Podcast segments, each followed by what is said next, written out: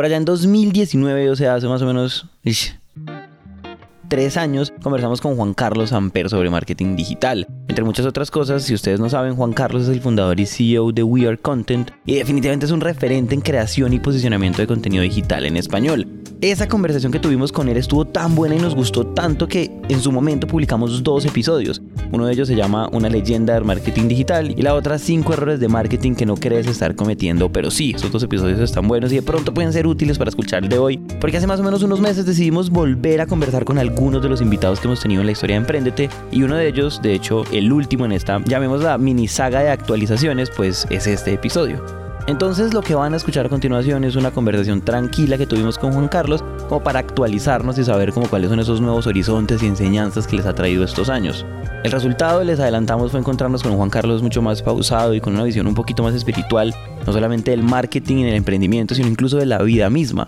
Esta vez hablamos sobre el puñal de la inmediatez, la diferencia en cómo hacen marketing en países desarrollados y cómo en países en vía de desarrollo, el vacío de las buenas ideas sin perseverancia y sobre todo en esa frontera imaginaria que separa lo personal y lo profesional. En verdad esperamos que lo disfruten, entonces sin más preámbulos, aquí la conversación.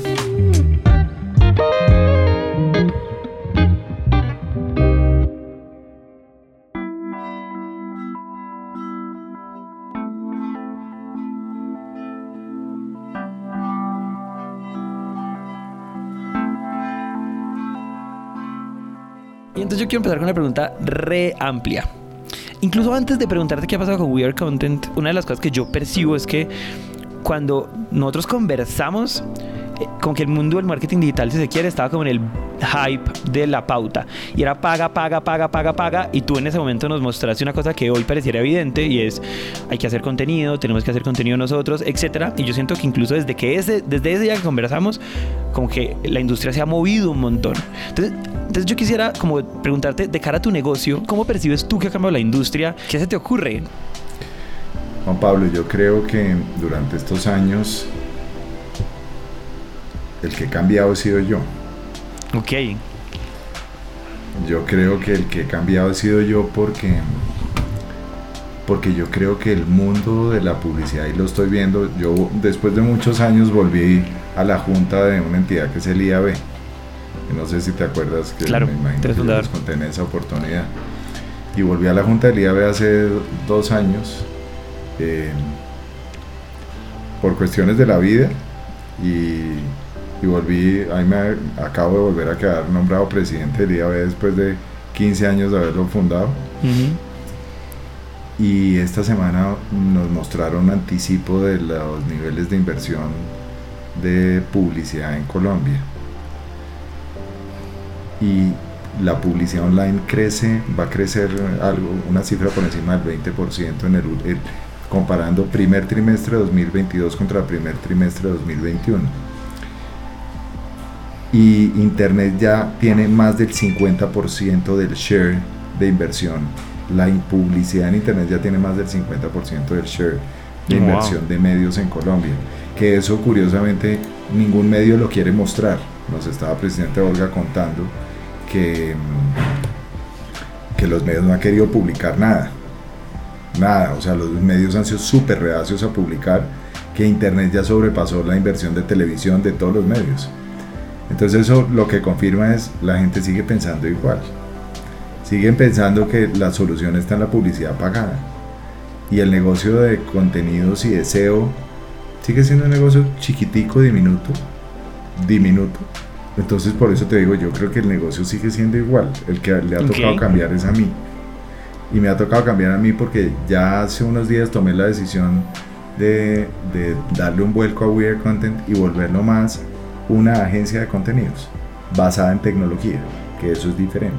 Durante todo este tiempo la plataforma de Weird Content ha venido mejorando y, hay un equipo de desarrolladores eh, dedicado full time a esto. Pero lo que es un hecho es que me tocó empezar a, agregarle servicios. Eh, en el mundo de los contenidos es fundamental algo que se llaman los backlinks.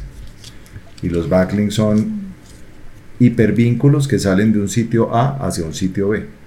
Y ese hipervínculo que sale de un sitio A hacia el sitio B es el equivalente a un voto. Es decir, si hay un buen contenido y desde el periódico, por ponerlo, el periódico El Tiempo, le ponen un hipervínculo a ese artículo, básicamente lo que le está diciendo el periódico El Tiempo a Google es, venga, usted puede confiar en ese, en ese contenido. Porque como el tiempo es un medio de alta reputación, y si es, ese hipervínculo sale desde medios que tengan una buena reputación, pues Google interpreta eso y dice, ah, este es un contenido en que yo puedo confiar. Entonces me tocó montar una plataforma de backlinks y ahora estamos hablando mayo 2022, ya tenemos, estamos llegando yo creo que hoy o mañana a 1600 medios registrados en todo el mercado hispano, que eso es un montón de medios. Y ahora empiezo a explicarle y ahora estoy dando lora por todas partes de backlinks, backlinks, backlinks, backlinks, backlinks, para que la gente empiece a entender qué es backlinks, porque ya di lora del tema de contenidos. Y entonces algunas personas ya de vez en cuando me buscan y me dicen, oiga, yo quiero trabajar con ustedes. Y entonces ellos piensan que, entonces uno les pregunta, bueno, ¿y cuánto puedes invertir en contenido?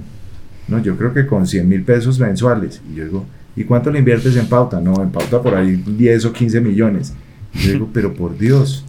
Entonces cuando te digo, sigue siendo igual. La gente no ha podido entender que si uno va a montar un emprendimiento o si va a montar un negocio, esos negocios no pueden ser, en mi opinión, ni Google dependientes ni Facebook dependientes, porque el riesgo que corren es demasiado alto.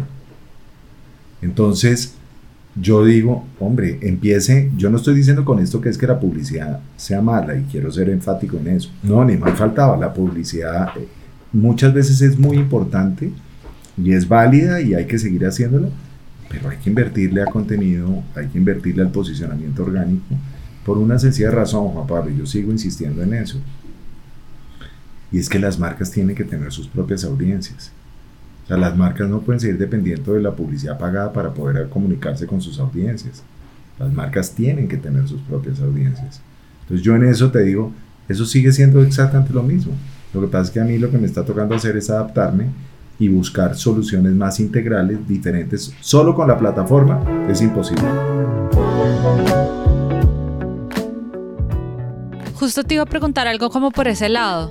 Eh, mi primera intuición de por qué creo que las cosas siguen siendo así es por la inmediatez porque supongo yo que pues la publicidad es inmediata, o sea, tú prendes una campaña y técnicamente al día que la prendes, a la hora que la prendes, te comienzan a ver. Es la primera intuición que tengo, pero eh, primero quiero saber si compartes esa intuición mía de, que una de las razones sea la inmediatez, pero me gustaría como hacerle un poquito a doble clic, porque para mí lo que tú dices cuando tú lo explicas, incluso cuando volví y escuché tu entrevista, lo del marketing de contenido suena tan obvio que me gustaría entender entonces por qué o sea, ¿qué es eso que sigue haciendo que no sea obvio? Ni siquiera, o sea, incluso hay empresas que no le pagan agencias, sino que hacen su propio mercadeo y aún así tampoco le están metiendo tanto eh, al marketing de contenidos. ¿Por qué crees que eso está pasando o sigue pasando? Daniela, yo creo que la razón está en que, como tú bien lo acabas de decir, la gente quiere las cosas rápidas. Hay una frase que yo les puedo decir que yo me acuerdo de, de muchas frases, pero Hmm. Pero eh, hay una frase que a mí siempre me, yo diría que me, me marcó. ¿Tú sabes cuál es la diferencia entre el marketing en países desarrollados y el marketing en países no desarrollados? Ni idea y nunca la he escuchado. El marketing en países desarrollados parte de la premisa que hay que construir relaciones a largo plazo. El marketing en países en vías de desarrollo es igual a ventas ya. Como vivimos en el país, como tú lo acabas de decir, de la inmediatez, y cuando vamos a trabajar un proyecto de contenidos, yo siempre soy enfático en que esto no se ven los resultados mañana. Pero las marcas las miden por cuánto venden mañana. Entonces entras en, en un problema. Es que te montas en la Google y en la Facebook dependencia. Porque no tienes otro mecanismo porque el de arriba dice, no, yo no tengo, yo no tengo cuatro meses para empezar a, a, a, generar resultados. Yo quiero resultados mañana.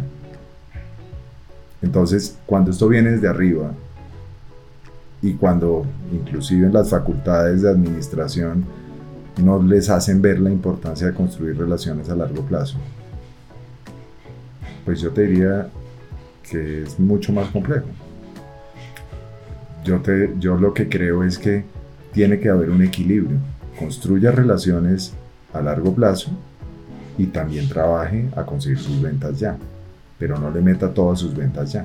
Hay muchas cosas que tú aprendes en este negocio que te muestran que el camino es el que tenemos. Yo te lo puedo garantizar, Daniel. No tengo hoy la menor duda. Si tú me preguntas, ¿ha cambiado en algo tu percepción? Te digo, hoy creo más que hace siete años en lo que estamos haciendo. Pero eso lo creo yo, no los clientes. Todavía los clientes, no, va a llegar el momento en que se van a convencer. Porque ahorita, si se dan cuenta, las audiencias migraron a TikTok. Yo no sé, TikTok. Yo, yo te lo dije, Juan Pablo, estoy seguro que te dije, las audiencias migran, migran, migran. Entonces ahora todo el mundo para TikTok. TikTok ya tiene más alcance y más minutos de, de, video que YouTube. No sé si sabían esa cifra. Hmm. Entonces ya todo el mundo para TikTok. Entonces ahora todas las marcas, vámonos para TikTok. Entonces, en el mundo de las redes no existe la fidelidad. Eso no existe. No existe. Entonces, si las marcas van a seguir persiguiendo a los usuarios, cada vez que sale una nueva plataforma, van a seguir persiguiendo a los usuarios, pues está bien que sigan haciéndolo. Yo lo que les digo es, venga, deje perseguirlos, utilícelos solo como canales de amplificación. Tenga un eje central que es un activo suyo, donde usted es el que controla, y utilice todas las redes sociales como plataformas de amplificación. Y de esa forma ustedes tienen algo mucho más sólido y estructuralmente, algo estructuralmente sólido en su marca.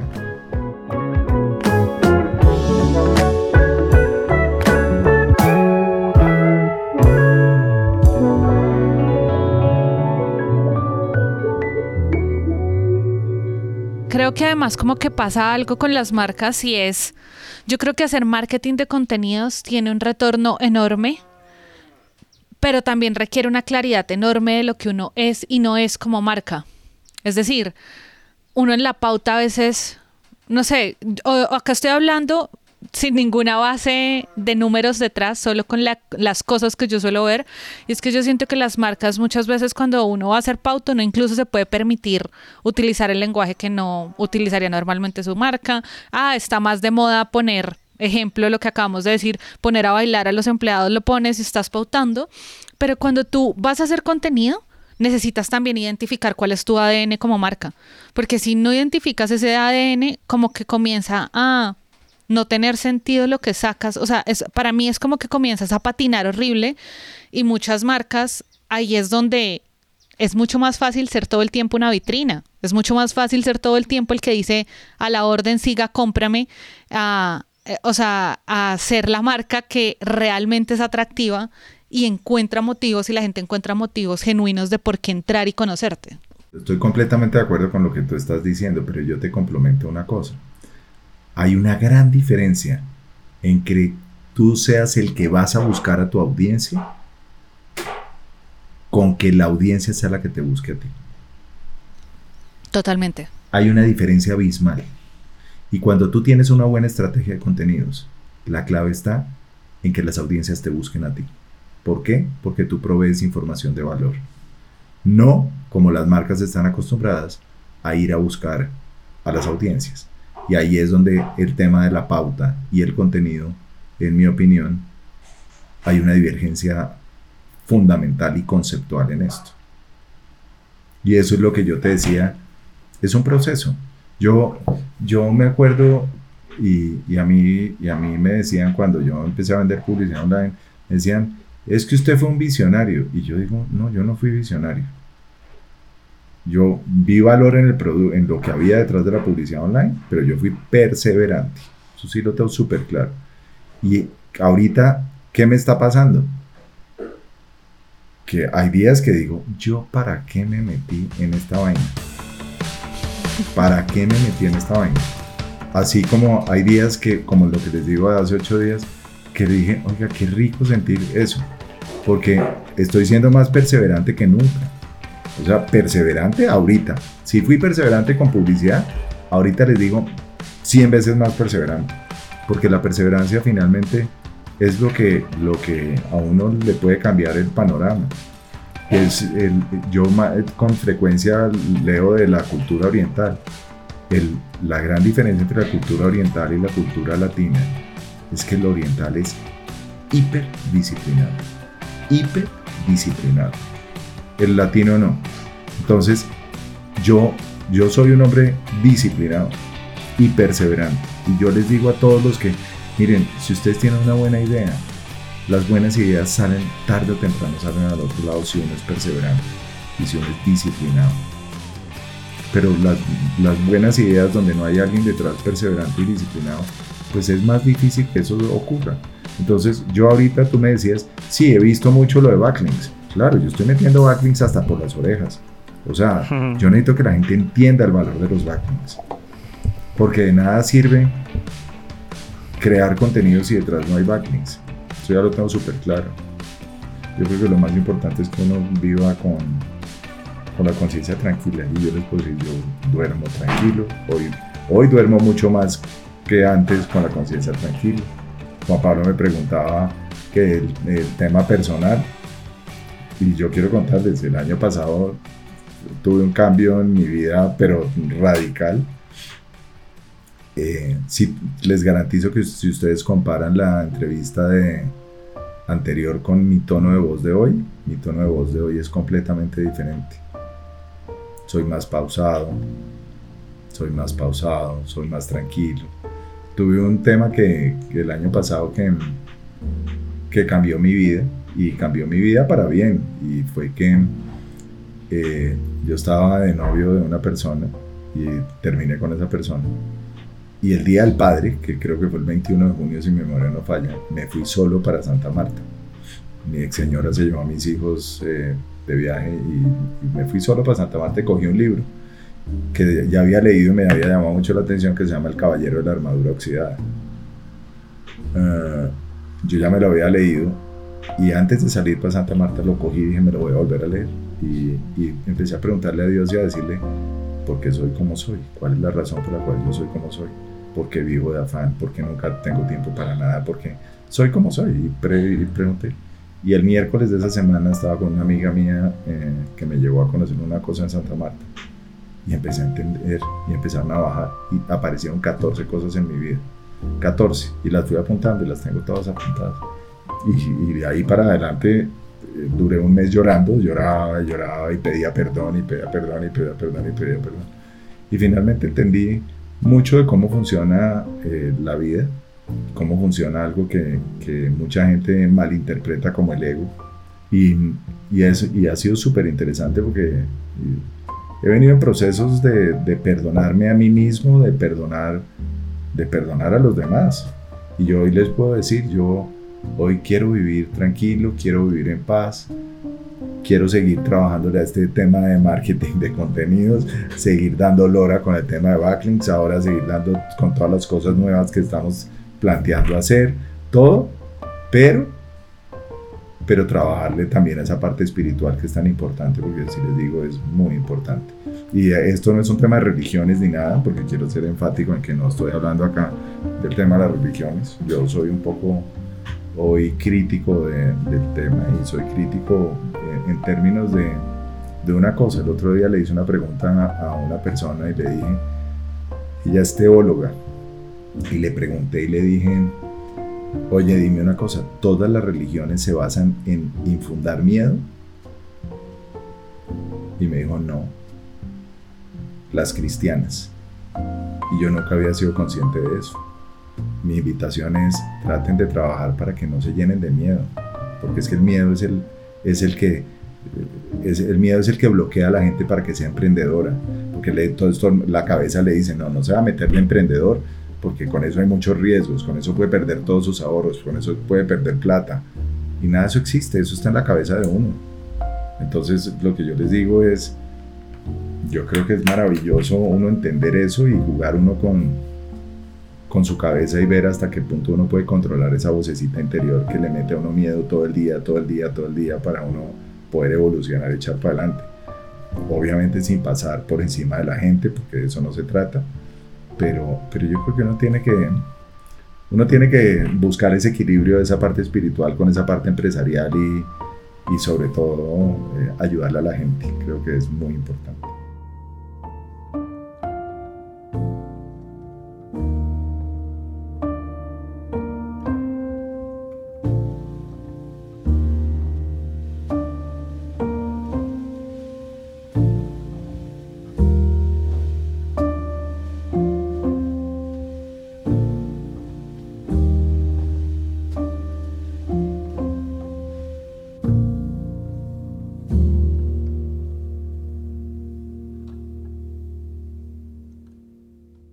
Pareciera, por un momento uno podría decir, porque estamos en un podcast de emprendimiento hablando de esto, y yo siento que una de las cosas que ocurren acá muy bonitas es que uno es el mismo en su complejidad, en su complejidad como emprendedor, como trabajador, como pareja, como papá, como y todo ese y todo ese tipo de y, en todos esos uno tiene como un proceso reflexivo y de introspección y todos eventualmente alimentan a todos. O sea, como pareciera de una forma muy superficial que todo esto que nos estás contando se está quedando en el ámbito personal y yo quiero creer o de alguna forma estoy seguro que no, que la forma en la que tú hoy te relacionas con el trabajo, con tu empresa, con lo que quieres eh, eh, lograr en We Are Content,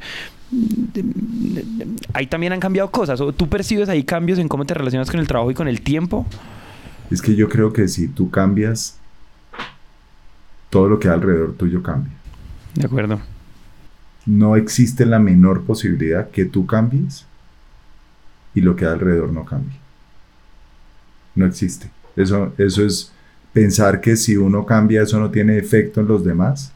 No, posiblemente tú no los percibes, pero que los hay, los hay. Y yo, y por eso te digo, puede sonar muy simple, pero es demasiado profundo y es demasiado importante que cada emprendedor entienda que su compañía son seres humanos y que lo más importante son los seres humanos. Hay que darle las condiciones para que ellos trabajen bien, se sientan bien, pero el primero que se tiene que sentir bien consigo mismo eres tú, porque eso lo irradias. Y eso hace la diferencia. A mí no me pueden decir, no, es que soy una compañía de tecnología y entonces pues me vale hongo, me vale hongo. Bueno, pues eso, eso tiende a fracasar. Mm, buena suerte. sí, tiende a fracasar. Sí, te entiendo, te entiendo. Sí, sí, sí. Eso me parece excepcional. Eh, y llegando ahí y respetando el tiempo tuyo, eh, qué delicia conversar, Juan Carlos. Qué rico conversar y hablar un poquito como con el emprendedor y con el ser humano, que al mismo tiempo es el mismo, como tú acabas de dejar más en evidencia que un berraco, y compartir un ratico, un ratico para aprender y para compartir con la gente que nos escucha. Yo sé que hay mucha gente que ha oído ese, ese capítulo, porque hay mucha gente que me ha escrito, y me ha escrito y me ha dicho, oye, oí tú, oí y yo no sabía muchas cosas de tu vida que, que yo, yo ni me mm. acuerdo, la verdad, pero me acuerdo que fue una conversación como muy cercana cuando estuviste acá y, y bueno, yo creo que al final, mm, por ahora ustedes dos se queden pensando cositas de las que hablamos hoy y que pues al final ayudemos a, a transformar un poquito la sociedad y este mundo. Pues lo lograste, Juan Carlos, por lo menos por este lado. mil gracias, mil gracias. Eh, y conectadísimos, quedamos muy conectados. Que no vuelvan a pasar cinco años. Estoy pendiente de ustedes.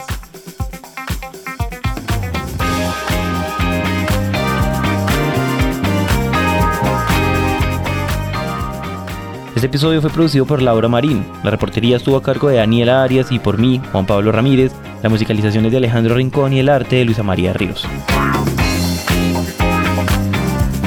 Nos vemos en el próximo episodio. Muchas gracias por escuchar.